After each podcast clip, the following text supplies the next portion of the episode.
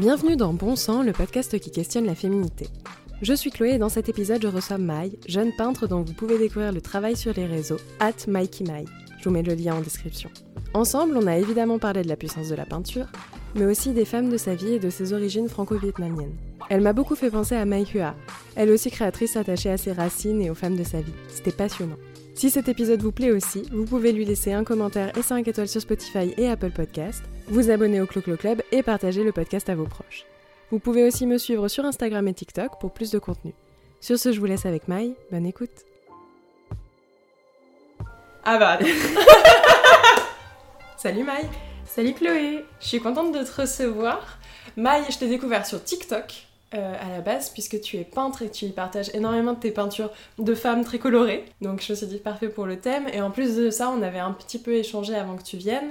Tu m'avais dit que tu écoutais beaucoup de podcasts. Et mm. si je me trompe pas, tu as même fait une illustration pour un podcast produit par Nouvelles Écoutes qui s'appelle Sauver sa peau. J'ai pris des notes histoire d'être sûre de ne pas écorcher le nom. Euh, est-ce que tu peux compléter cette petite présentation? Je suis peintre. J'aime la couleur et, euh, et la mythologie. J'aime euh, le tarot et les femmes. Je pense que ça peut, ça peut résumer un peu mon travail. Franchement, je pense que tu vas faire rêver beaucoup de gens là avec cette présentation.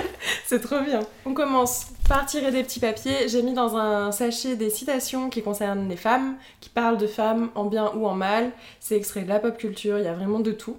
Je te laisse en piocher une au hasard, la lire et me dire à quoi ça te fait penser. L'imagination des femmes court vite et saute en un clin d'œil, de l'admiration à l'amour et de l'amour au mariage. Jane Austen, Orgueil et préjugés. Je vois le. Je, l'analyse un peu comme ça, genre l'imagination des femmes court vite et saute en un clin d'œil de l'admiration à l'amour et de l'amour au mariage. Bah, c'est. C'est vraiment. C'est une définition, genre. Les femmes, il y a le côté un peu princesse, tu vois. Tu vas chercher, tu vas projeter et tu vas, tu vas te projeter, tu vas voir le potentiel chez quelqu'un et du coup, admiration et l'amour parce que tu vas le nourrir. Et ensuite, de l'amour au mariage parce que c'est la, enfin, c'est la finalité. Et le mariage, c'est le, c'est le, c'est un besoin matériel en fait. Mhm. Je trouve ça hyper triste. Pourquoi de passer de l'imagination au début de la phrase, tu vois, l'imagination, enfin, tout ce qui est le plus beau, c'est le pouvoir créatif, créer un infini pour euh, terminer sur le mariage. Et vraiment, je vois, c'est toute la condition des femmes, tu vois, où mhm. tu as une possibilité infinie et tu seras toujours réduite au mariage euh, à ta, euh, ta capacité euh, génitrice. Reproductive, ouais. Reproductrice et. Ah ouais, dur. En dehors de la citation, pour toi, l'imagination des femmes, ouais. Bah, tu l'associes à quoi comme valeur, au contraire? Je sais pas s'il y a vraiment l'imagination en vrai. Vraiment, j'ai mhm. l'impression que tu peux rien créer de nouveau, tu vois. Et l'imagination, c'est juste de laisser courir son esprit, et mais de tu regroupes les idées et tu les retransformes, tu vois, mmh. t'alchimises, tout ça. L'imagination, c'est peut-être aussi une vertu, enfin, c'est une manière de, de s'éloigner, tu vois, de d'ouvrir euh, d'ouvrir la fenêtre, mais parce que pour moi, tu vois, dans tes peintures, par exemple, il y a une part laissée à l'imagination dans le processus créatif qui est hyper importante. Mais parce que je fais le distinguo euh, entre imagination et invention, effectivement, on n'imagine pas forcément de nouvelles choses, tu peux en inventer, mmh, mmh. mais euh, l'imagination, c'est mettre en image. Vraiment, c'est ce truc d'arriver à visualiser, tu vois, quelque chose.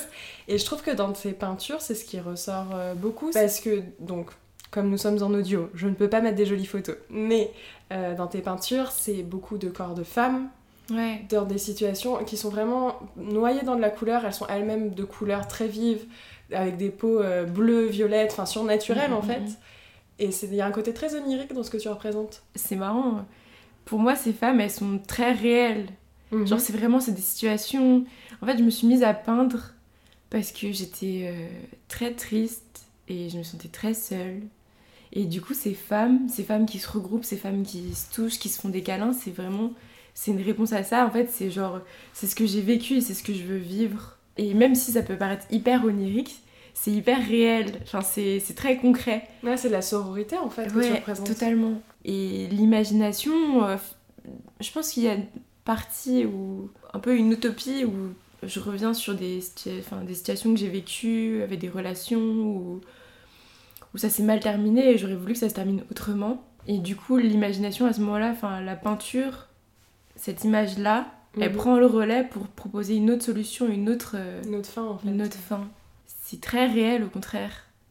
Je sais pas si j'aurais pu peindre tout ça en, enfin, plus jeune, en, sans ayant... Sans le vécu en fait qu'il y a derrière. T'es entourée de beaucoup de femmes Ouais, ouais, ouais. Bah, c'est quelque chose que je recherche aussi. Où euh, j'ai aussi des amitiés masculines, mais euh, je pense que je suis vraiment capable de sororité avec les femmes.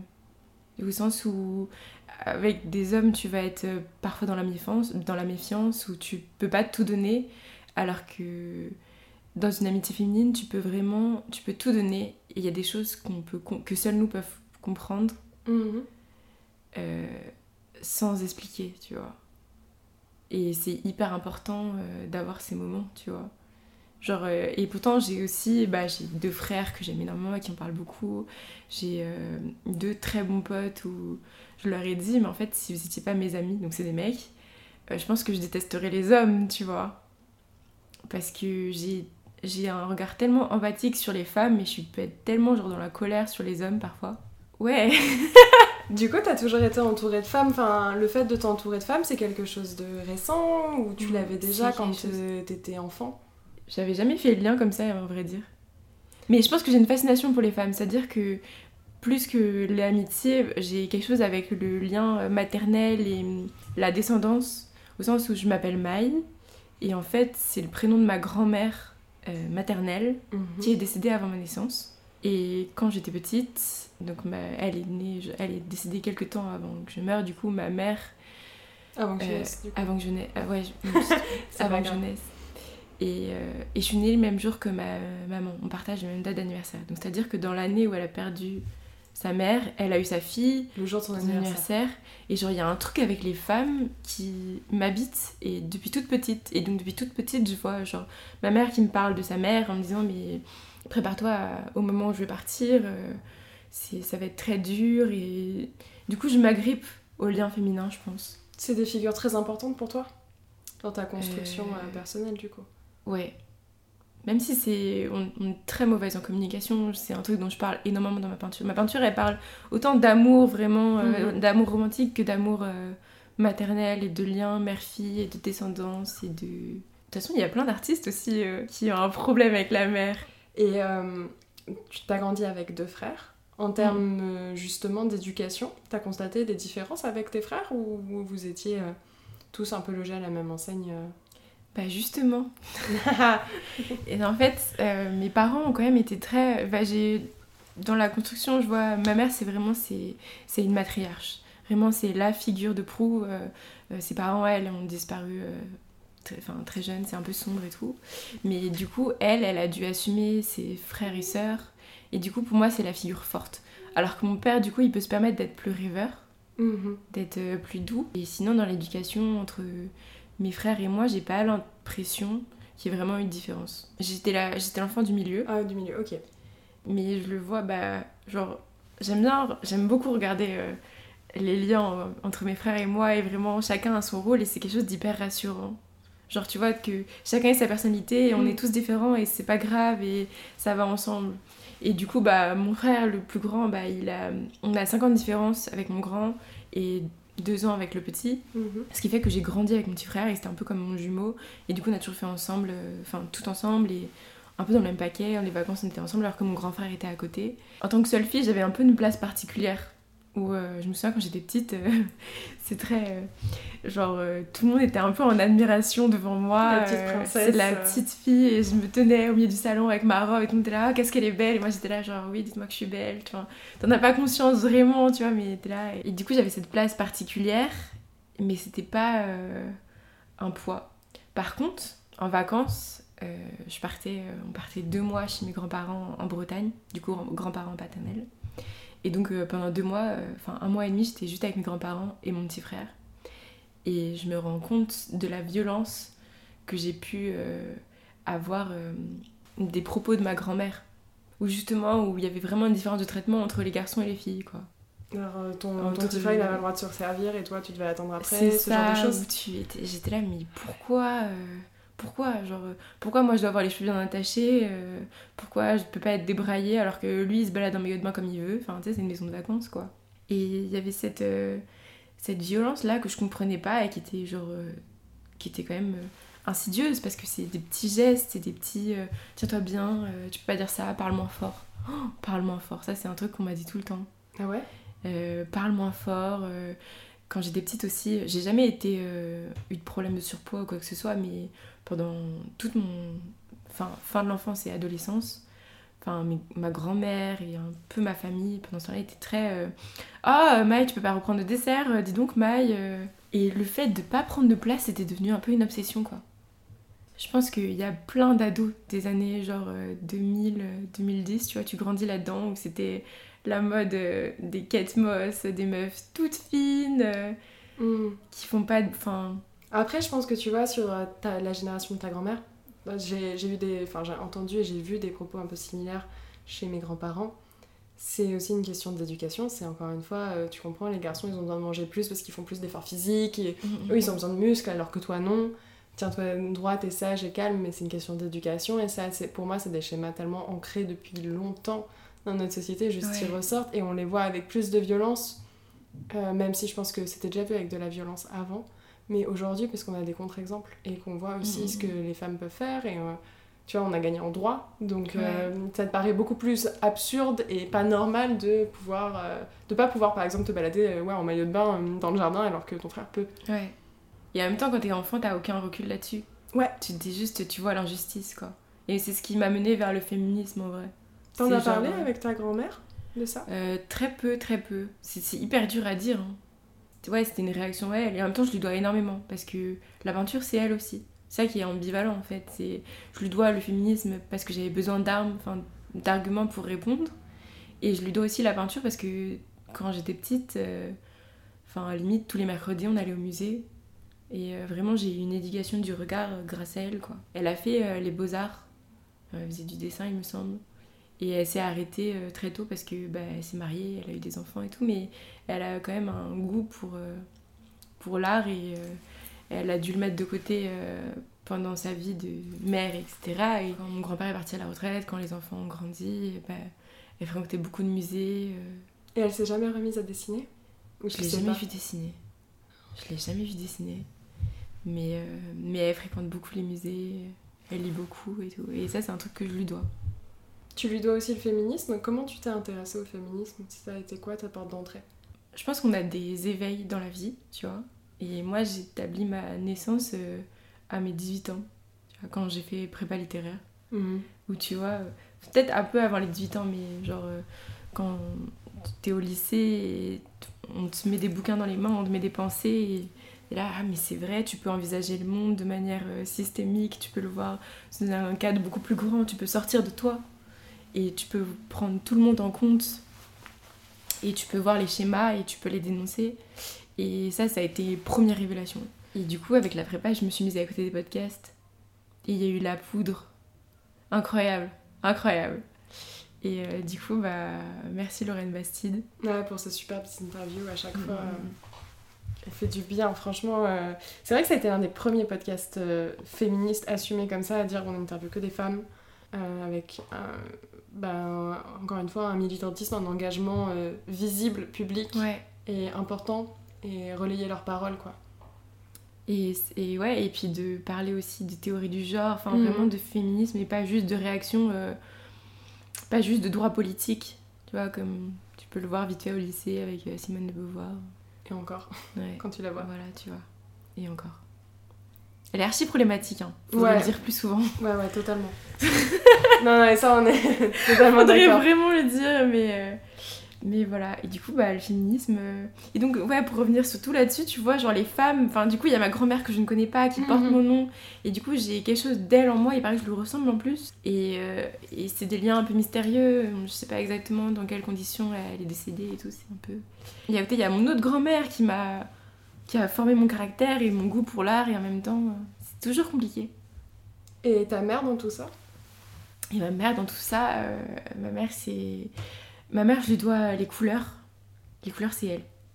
En fait, euh, tu vois, rien ne se crée. Hein. Mhm. J'étais forcément le fruit de quelque chose. Et du coup, bah. Elle, donc, elle est vietnamienne et elle est commerçante et elle a un magasin de vêtements de soie euh, à Bastille. Et tu rentres dans ce magasin, tu comprends mes peintures. Il y a vraiment des couleurs partout, c'est hyper lumineux, c'est chatoyant. Et elle fait vivre le lieu par sa présence et c'est elle quoi. Et ces couleurs-là, en fait, je les ai juste remises dans ma peinture quoi. Ce qui fait que, genre, t'as dans les, dans les références un peu pour me nourrir, genre depuis toute petite, euh, je suis, euh, j'ai vu beaucoup de Botticelli et Modigliani. Mhm. Donc euh, Botticelli, la Renaissance italienne, donc la Vénus. et vraiment les postures des femmes pour ça, les mains, la délicatesse, ses grands yeux en amande. Pareil pour Modigliani, il y a une élégance chez ces femmes. Et tu mets ça, dans, tu t'embouilles avec les couleurs de la boutique de ma mère et ça donne ça quoi. Du coup, ouais, je dois tout aux femmes de ma famille. Pour toi, les couleurs, c'est un moyen d'expression au-delà de la peinture? Et bah, pour moi, c'est. Euh, plus. Enfin, je sais pas s'il y a vraiment une distinction entre moyen d'expression et euh, véhicule. Pour moi, c'est un véhicule. Parce mhm. que euh, je suis appelée par certaines couleurs. Par exemple, il y a des tableaux dont j'ai pas choisi les couleurs. C'est très bizarre comme ça, mais par exemple, j'ai un tableau où j'avais préparé mon croquis, j'avais préparé, donc j'avais pensé à du rouge et à du violet et du orange qui sont mes combinaisons préférées. Et euh, j'arrive face à la toile, et là, c'est.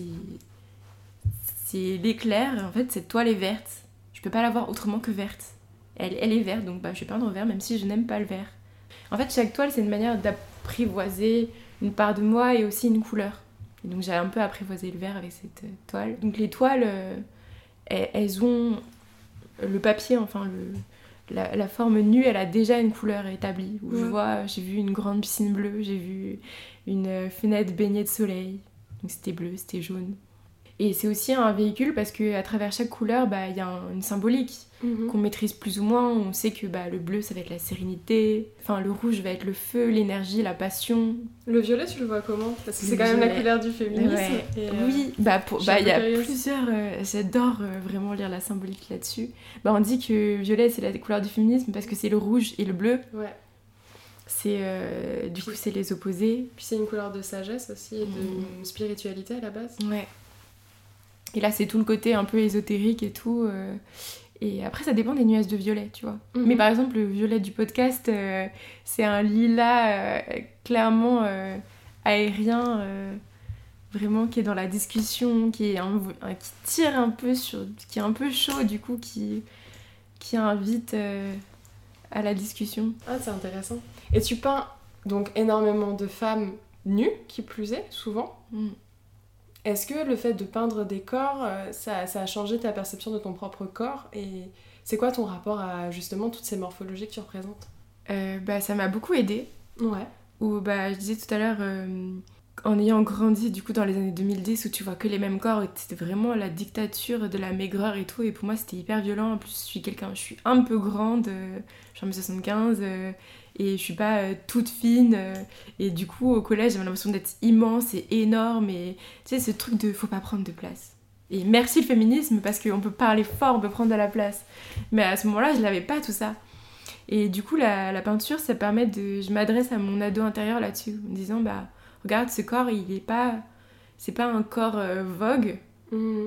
mais c'est un, un, beau corps et le, corps vogue aussi est très beau hein, mais c'est quelque chose qu'on voit plus souvent et du coup on a aussi besoin de représentation. Donc c'est la peinture c'est pour répondre, répondre à ce besoin de représentation et ça m'a beaucoup aidé parce que maintenant je suis vraiment apaisée mm. où tu sais que le corps change même rien qu'à la lumière, tu vois, selon tel angle, selon telle lumière, le corps aura, la peau aura une texture complètement différente et il faut juste aller avec ça, faut l'accepter, il faut l'embrasser autant que possible. Pendant ton adolescence, T'as subi des discriminations autres sur ton physique ou même euh, en tant que meuf? Que ce soit par, par d'autres meufs, par des adultes ou par des mecs? Je sais pas si c'est possible de dire euh, oui, j'ai subi des discriminations. Je pense que les gens ont tendance plutôt à dire euh, non, bah, moi, je suis hors de ça. Ouais, je sais pas. Discrimination, c'est peut-être pas tout à fait le bon mot, mais j'ai pas envie de parler de harcèlement non plus parce que moi, dans mon cas, en tout cas, ça n'en a pas été pour autant. Mais c'était des remarques. Et est-ce que ça, toi, t'en as subi à l'adolescence? Parce que tu, tu, me parles beaucoup de ta famille et aussi des représentations dans l'espace public. Ouais. Mais est-ce que dans ton entourage direct, euh, tu vois, à l'école ou autre, c'était aussi des réflexions que tu pouvais entendre, que ce soit sur toi ou même sur d'autres filles, par exemple? Bah, j'en ai pas souvenir. Ok. Très honnêtement, je... peut-être que je l'ai effacé et tout, mais je crois qu'il y a juste une fois où vraiment ça m'avait marqué, où euh, j'ai quand même des- de la poitrine. Et j'ai une amie qui avait des tout petits seins, il m'avait dit, qui m'avait regardé avec un air de dégoût, genre ah t'as des gros seins, c'est dégueulasse, et tout ça pend, ils sont bas, tu vois. Et j'étais là genre wow, C'est violent, ouais. wow. mais euh, mais honnêtement c'est, je crois que c'est la seule fois où Hmm. je m'en souvienne. Que je- Sinon j'ai peut-être que j'ai effacé parce que je pense qu'on efface la micro-violence comme ça, la micro-agression. Où on les di- diminue. Ouais. Mais je, non, je crois pas. J'avais déjà trop de. C'était surtout du côté de ma famille où vraiment c'était un Ouais. truc genre euh, attention à ton poids, etc. Mais t'es tellement focus sur toi-même à avoir tes petits complexes que. Enfin, moi j'ai échappé au harcèlement en tout cas. Et tu disais au début du podcast que si t'avais pas tes potes mecs, tu détesterais les hommes? Ouais. Pourquoi? Bah, de toute façon, euh, c'est un problème chez beaucoup de féministes. hein. Plus tu plus tu t'éduques et plus tu te dis pourquoi on les fréquente. Je te pose la question parce que je trouve ta formulation euh, justement euh, particulière. Dans le sens où, après, encore une fois, il y a plein de formes de féminisme, je préfère le rappeler à chaque fois. Il y a plein d'expressions et ça dépend aussi de chacune, de notre parcours, de nos expériences. Moi, je déteste pas les hommes, je déteste le patriarcat. Et je déteste la complaisance qu'il peut y avoir à profiter d'un système. Mais en même temps, je comprends parce que, en vrai, à leur place, je suis pas sûre que je ferais l'effort d'en sortir parce que c'est quand même hyper confortable. Mhm. Et même si je déteste les comportements, ça va être des personnalités, ça va être des personnes, mais ça va pas être un genre que je vais, à titre personnel en tout cas, euh, mettre de côté. Mais en, en vrai, je suis. Enfin, je pense pas que ce soit un féminisme de dire euh, je déteste les mecs. Enfin, c'est pas du tout ce que je prône et tout, vraiment. Je suis plutôt non, mais dans ça la peut être, tu vois, des paroles aussi de juste. euh, Mais de vois, personnes en colère, et en fait, ça s'entend aussi truc totalement. en colère où typiquement quand je dis je déteste les mecs, en fait, c'est genre il y a une pote qui va me raconter une histoire et je vais voir tous les aspects, enfin, tous les l'aspect systémique Ouais, dans les réactions de ces mecs et je vais être en colère et genre je vais avoir du mal à me calmer et, euh, et c'est pour ça que je dis euh, je déteste les mecs parce que en fait c'est plutôt que je m'en méfie ou euh, mais en général après dans les relations personnelles euh, je pense pas dégager cette aura là et je pense pas avoir ce rapport conflictuel avec euh, les hommes qui m'entourent tu vois où bah j'ai mes frères euh, j'ai mes amis mecs où c'est aussi important de d'échanger quoi parce que je pourrais Enfin, ça me fait tellement. Enfin, les violences faites aux femmes, tu vois, genre. Tu fais du mal à l'une d'entre nous, tu fais du mal à toutes. Et du coup, enfin, du coup, c'est les femmes, et pas. C'est très tentant de tomber dans la réaction de, bah, du coup, les hommes à côté, et Mm. Genre de les détester. Mais oui, effectivement, c'est le patriarcat qu'on déteste. Et ce soit que ce soit dans toutes les générations, enfin, je le vois, il y a Ouais. des, des violences euh, dans les actes, ou genre que aussi de ce qu'il y a du vécu. Tu vois, par exemple, ma grand-mère, elle peut avoir des phrases très violentes parce que c'est le patriarcat qui l'a marqué, quoi. Et puis à 86 ans, tu vas pas te refaire, quoi. Bah, et puis euh, quand on t'a toujours dit que ton existence Ouais. elle était comme ça, que du coup tu rentrais dans cette case, ou en tout cas que tu avais ces étiquettes et que si tu les suivais pas, bah, t'étais pas vraiment une personne respectable ou que sais-je, t'assimiles le truc et, euh, et dans certains cas aussi, euh, faut pas se. Faut pas fermer les yeux là-dessus, il y a des meufs qui profitent du système aussi. Ouais. euh, en intégrant pleinement les cadres, enfin les. Les attentes. Ouais, du patriarcat en Ouais. l'occurrence. T'intègres et tu deviens une image, tu vois. Ouais, Et, t'es pas euh, forcément fidèle à toi-même. hein. C'est ça. Mais euh, euh, oui, et du coup, dans les violences du patriarcat, enfin, il y a aussi des meufs de notre âge qui sont. Euh, qui ont intégré ces violences et qui les dénoncent pas et qui vont avec. Mais. euh, Ou qui les banalisent ou disent que c'est pas. Ouais. Les minimisent aussi beaucoup. que c'est pas ouais, si c'est grave. ça. Tu parles de féminisme, t'es militante? Pas à proprement parler. Enfin, je vais euh, faire un tour au manif de temps en temps, mais euh, non, je suis pas active euh, réellement. Au tout début dans la présentation, je disais que tu avais illustré donc euh, le visuel d'un podcast Oui, qui lui est engagé sur les Ouais. questions raciales ouais. et contre le racisme. Oui. Et du coup, je me posais la question de si en termes de féminisme, c'était un projet qui pourrait t'intéresser, tu vois, un jour de aussi prendre part, que ce soit pour une asso ou pour un contenu féministe euh, pleinement engagé. Ah mais totalement, hein. totalement. Bah déjà c'était un... Du coup le podcast Sauver sa peau ça parle euh, du colorisme et donc c'est un sous-produit du racisme euh, qui établit une hiérarchie entre, entre les couleurs de peau, enfin, où bah du coup les personnes... euh, Les un peu moins foncées, elles sont moins pires que Ouais, les foncées, ça, ce tu genre de choses. ouais. Et t'as ça chez chez les personnes noires, chez les asiates aussi. Ouais. euh. c'est un sujet qui me touche énormément parce que bah, je suis moi-même du coup bah, franco-viette. Mhm.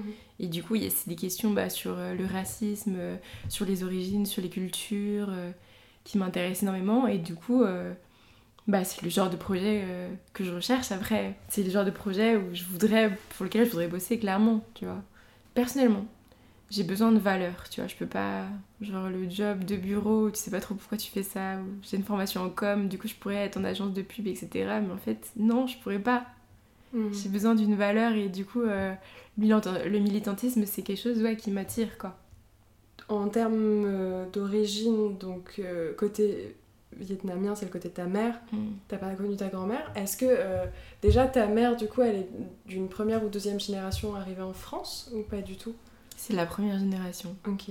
Et ça, d'un point de vue euh, aussi, tu vois, culturel et construction en tant que femme, je suppose qu'il y a quand même quelques petites différences euh, culturelles et même de, de façon de s'intégrer ou autre. T'en as parlé avec elle de ces sujets-là? Pas du tout. Et t'as pas vu d'impact, toi, tout. sur Ah, son si. éducation? Si, si, si, il y a des choses, euh, euh, ne serait enfin, juste de grandir enfant euh, de, deuxième, de deuxième génération, c'est compliqué. Parce que t'as pas de repères. Parce que.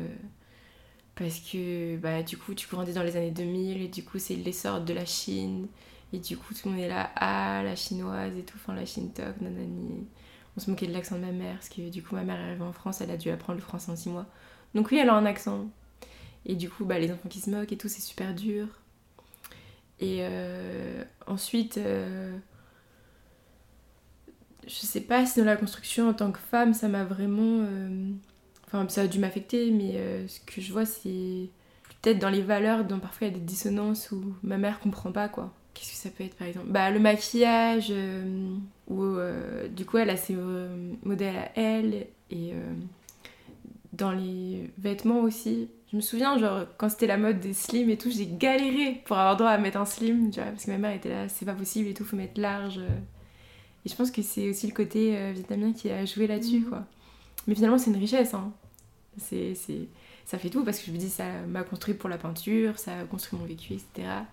Mais euh, pour la construction en tant que femme, euh, ça n'a pas été facile, quoi. Puis même le côté très traditionnel, par exemple, euh, très honnêtement, euh, les questions sur la sexualité et tout, il n'y a pas eu ça, quoi. Le- Ouais, la fameuse, tabou, euh, ouais. y a- ça n'existe pas, tu vois. Genre, tu te démerdes tout seul, quoi. T'as trouvé comment les... Enfin, t'en as discuté avec tes potes à l'époque, internet, t'as fait comment? Ouais, avec les potes euh, qui ont vu que j'étais en détresse, que j'avais besoin d'aide, quoi. En plus, j'ai euh, j'ai grandi tard dans ma tête, je pense. Mhm. J'ai longtemps été enfant et tout, du coup, à 14-15 ans, quand tout le monde était en mode oh là là, enfin, les hormones de travail, et moi, ça arrivait super tard, genre, ça arrivait euh, à 17 ans, tu vois, où je commençais à me poser ces questions. Et du coup, je pouvais- j'ai pu compter sur mes amis déjà éduqués Ouais. pour m'aider. Dès que t'as un côté plus tradit, euh, je crois que c'est le cas dans plein de familles. euh, Ouais, avec Double double culture, culture. ouais. Mm, mm. Et en parlant de double culture, ta relation à ton père aussi Parce que j'ai l'impression que la famille c'est très très important pour toi, aussi dans ta Ouais. Ça a été quoi ton rapport avec euh, lui? Euh, bah, c'est un. Parce que tu disais que c'était un rêveur et Ouais. t'as aussi ce côté-là aussi, je trouve, dans ce que tu fais? Ouais, c'est vrai, c'est vrai. Euh, Bah, euh, je vois que j'ai. Enfin, si tu veux, un peu de poésie, genre. Enfin, mon inspiration, c'est la mer, c'est l'eau. Et Mhm. c'est aussi la mer, la mer, genre ma mère, tu vois, où il y a vraiment un truc et il y a le côté aquatique. Et ça, ça vient de mon père. Et euh, bah, mon père, euh, enfin, La Bretagne, La. Bretagne. Euh, depuis toute petite, pendant deux, enfin depuis que j'ai deux ans, les deux mois de l'été, ben, on était sur un bateau, qu'il pleuve, qu'il vente, on faisait du bateau tout le temps. Mhm. Et ça c'est mon père. Quand il était plus jeune, il, il, il faisait que ça, ou vraiment il faisait de la compétition, il était au niveau national et tout, euh, des rivers. Il explique que les plus belles années de sa vie, c'est sur l'eau quoi. Et du coup, les meilleures discussions que j'ai eues avec mon père, c'était en, en été en Bretagne, et on continuait de parler de bateaux. euh, il me raconte des histoires, euh, des voyages qu'il a fait, euh, des anecdotes, où je lui pose des questions. Et Ouais, vous parlez beaucoup avec ton père. ouais, c'est plus ouvert. Mhm. Où euh, je peux lui raconter même les projets actuels. Je fais, ah, j'ai fait telle peinture, nanani. et c'est beaucoup plus ouvert, quoi. Et du coup, bah, mon père, je lui... le temps pour rêver, c'est lui. Tu vois, où on- Et lui, il dit qu'il enfin, il a pris du temps, genre, ce qui le faisait vibrer, c'était le bateau. Et du coup, il a pris des années de sa vie pour ne faire que ça. Après, il s'est résolu à avoir un, Un truc, une situation plus stable et tout, mais il s'est autorisé à rêver. Et moi aussi, je m'autorise à rêver un peu comme ça en ce moment, tu vois. Ouais, j'allais dire, ça fait un an et demi que tu fais de la peinture, là, c'est ça à peu près? Et ouais, c'est ce temps pour rêver, quoi. Parce que mm, sinon, tu, tu te perds, quoi. Dans tout ce que tu racontes depuis tout à l'heure, et même dans ta peinture, il y a quand même, tu parles beaucoup de valeurs, de symboles aussi, finalement. Mm. Et dans ta présentation, tu as parlé de tarot. Oui C'est très orienté aussi, pratique. euh, tu vois, on parlait un peu d'ésotérisme avec le violet, mais c'est des choses qui sont très connotées féminines, associées à l'image de la sorcière, qui Ouais. en plus, elle a un peu le vent en poupe ces dernières années parce que c'est revenu à la Mhm. mode, on en reparle. Toi, c'est quoi ton rapport au tarot du coup? Est-ce que tu vois, tu, tu fais des tirages du coup pour tes amis? Euh, Comment comment t'appréhendes ce médium-là? Parce que pour moi, c'est un médium en vrai. Non, mais c'est, c'est totalement médium, c'est vrai. Bah, en fait, euh, le tarot, euh, euh, enfin, rien ne se perd, tout se transforme. Et, j'ai- enfin, j'ai fait une licence de géographie où j'apprenais à faire des cartes, à lire les cartes. Et maintenant, mes toiles, c'est une manière de décrypter le monde, et du coup, c'est une carte intérieure. Et les cartes du tarot, bah, c'est encore des cartes. Et euh, je trouve ça hyper drôle. C'est une clé intérieure, c'est une clé euh, vers soi. On- ça va rien t'apprendre de nouveau parce que tu peux rien y voir comme tout y voir. C'est un miroir, c'est une, enfin, c'est une clé d'introspection. Mhm. C'est une manière aussi de se faire confiance. Et le fait d'avoir des, encore des représentations, des figures féminines, que ce soit des figures puissantes ou qui soient... Enfin, il y a vraiment il y a du positif et du négatif. Il y a du puissance et de plus quelque chose de... Pas de maléfique, mais quelque chose que De tu... destruction. Ouais, de destruction. Ouais. Et du coup, le tarot, bah, je l'utilise euh, comme un repère, comme une consolation. Il y a des jours où j'arrive pas à me lever, j'arrive pas à sortir. Et je vais juste tirer une carte, juste pour la journée. Et cette carte, ça sera un peu mon guide. Un peu comme un oracle pour ta C'est journée, ça. quoi. Et j'adore tirer les cartes pour mes amis ou pour des inconnus. Parce que c'est comme ouvrir un livre. Mhm. C'est vraiment très très drôle. Tu peux tirer avec juste les arcanes majeures, donc il y a 22 cartes. 22 cartes, tu dis que t'as fait le tour. Mais euh, il y a des cartes que je connais très mal et des cartes où c'est mes amis. Genre, euh, Tu les retrouves tout le temps. euh. ouais, c'est ça, quand je doute, je retrouve euh, les étoiles, je retrouve la lune. T'as découvert euh, le tarot comment? Bah, C'est une amie en géographie, donc qui lit les cartes, qui tirait les cartes, et qui m'a parlé de ça, et ça m'a plu, ça m'a tout de suite parlé. Et ensuite, j'ai voulu m'acheter mon tarot, et je suis arrivée dans la boutique, il y avait ce jeu qui m'a attirée comme ça. Ouais. Et ça trompe pas ça. Et c'est un jeu illustré par Klimt, enfin d'après des, D'après les tableaux de Klimt. d'après des, enfin en retravaillant des peintures de Klimt. Et du coup, ça m'a plu aussi pour cette symbolique, pour euh, vraiment la, enfin non pas du tout pour la symbolique, justement pour euh, le côté totalement esthétique et artistique. Et Klimt, tu parlais de mythologie au début. Klimt, il avait beaucoup utilisé des figures de la mythologie dans ses, enfin, dans, ses œuvres. C'est drôle que. Ouais, c'est vrai. Non, mais tout est lié. Euh, Et la mythologie, non, mais pour te dire, vraiment, genre, le tarot, en fait, j'y suis venue, genre, quand j'avais 20 ans, mais en fait, depuis toute petite, je suis obsédée par la mythologie. Genre, le premier livre que j'ai lu à 7 ans, c'était euh, Les Métamorphoses d'Ovide. Ouais, mais j'adorais aussi. Mais pas temps, la, c'est pas la version enfant, Non, la la version version adulte. tu vois, genre le truc euh, bien aride, bien Ouais. écrit en petit et tout. Je l'avais dévoré et du coup, c'était devenu ma personnalité. De mes 7 ans à mes 12 ans, on m'offrait que ça, c'était Mm. trop bien. Et du coup, la mythologie. Là, pour le coup, bien sexiste aussi en mythologie, quand même. Ouais, hyper problématique. Ouais, et en même temps, c'est- vrai que comme toi, j'avais une fascination, euh, bah, ouais, à peu près le même âge en vrai, pour la mythologie, notamment la mythologie grecque. Ouais, ouais. Genre, grosse, grosse passion, mais parce que comme tu dis, il y avait aussi des figures de femmes fortes dedans. Mm, Et mm. enfin, je sais pas toi, moi j'avais un peu mes chouchous, et tu vois, d'un côté j'avais Hermès, c'était mon, mon chouchou, et oui, puis de l'autre, mon chouchou, bah, comme absolument toutes les meufs, je pense, c'est- tu passes par Artémis à un moment Ah ou à un ouais, autre, tu vois. sûr. Ouais, Artemis. Et Athéna aussi. Ouais, je la trouvais pas sympathique. Tu vois, il y avait du. Du Ouais, mais la figure, genre euh, la meuf intello, le Ouais. hibou et tout, je c'est génial, j'adore, tu vois. Mais ce qui est bien avec la mythologie, c'est que tu vois que tout a un double sens, Bien que sûr. rien n'est terminé. Puis en plus de ça, on... enfin, là tu vois, tu parlais par exemple d'Ovide, c'est une version de ces mythes, Ouais. et on sait très bien que euh, d'une région à l'autre, déjà, un même mythe avait pas les mêmes noms, avait pas les mêmes fins, enfin, il y avait plein de dérivés à chaque Mhm. fois, et on a une version parmi toute la tradition orale que tu pouvais avoir euh, sur place. Ouais. Ouais, bah pour le pouvoir de l'histoire et même bah, en, en prépa, on a revu la mythologie et tout, enfin le mythe. Il y a tout dedans quoi. Tout a été dit, tout a été fait et euh, c'est une source infinie quoi. Et pour revenir euh, dessus euh, sur le tarot, et donc il n'y a pas vraiment la mythologie grecque dans le tarot, mais il y a des choses, il y a des signes qui, qui on baigne dans une civilisation Mm. et qui fait que même toi, quand tu connais rien au tarot, tu vas tirer la mort, tu vas tirer le soleil, tu vas tirer la lune. Ça va te créer quelque chose en toi, ça va. Et j'adore voir ça chez les gens, tu vois, les gens qui n'y connaissent rien. Et il y avait une fois, c'était euh, pour une, un collectif euh, soirée techno. Et euh, parce que je sors en techno, ça m'inspire aussi beaucoup le milieu de la nuit. Euh, J'avais accepté de tirer les cartes pour eux. Et donc pendant toute une soirée, j'ai tiré les cartes pour des inconnus. C'est hyper drôle parce que vraiment, euh, j'ai vu défiler toutes sortes de questions. Des gens qui étaient là, euh, je sais pas trop, euh, vas-y, on m'a jamais tiré les cartes. euh, Qu'est-ce que. Vas-y, propose un truc, tu vois. Et pour eux, je sentais qu'il fallait faire un peu un tirage général. Et il y avait une jeune fille, vraiment, elle devait avoir euh, 18 ans, tu vois. Mm. Et les cartes qui sont sorties, c'était la narration, le parcours du héros euh, typique, tu vois, vraiment. Là, t'es au début, tu vas faire, t'as besoin d'un obstacle pour te réveiller, pour sortir de ta zone de confort et te révéler. Et j'étais là, mais c'est incroyable parce que c'est vraiment c'est le schéma narratif du développement du héros qu'on a, enfin, qui se retrouve dans plein de légendes. Et j'étais là, mais c'est ouf, tu vois. Il y a aussi des questions hyper précises. Il y a un mec, c'est arrivé deux fois dans la soirée, deux personnes qui me demandent, euh, ouais, euh, est-ce que je devrais arrêter mon métier? Les deux étaient profs. Et il y en a un où les cartes lui disaient, euh, effectivement, t'es venu à, t'es venu à l'enseignement parce que ça te parlait au niveau des transmissions des valeurs et tout. Donc peut-être que tu tu trouveras un autre métier où tu arrives à accomplir cette mission Ouais. autrement. La deuxième personne, les cartes lui ont mis un énorme stop. Vraiment, euh, les cartes disaient non, tu continues en fait.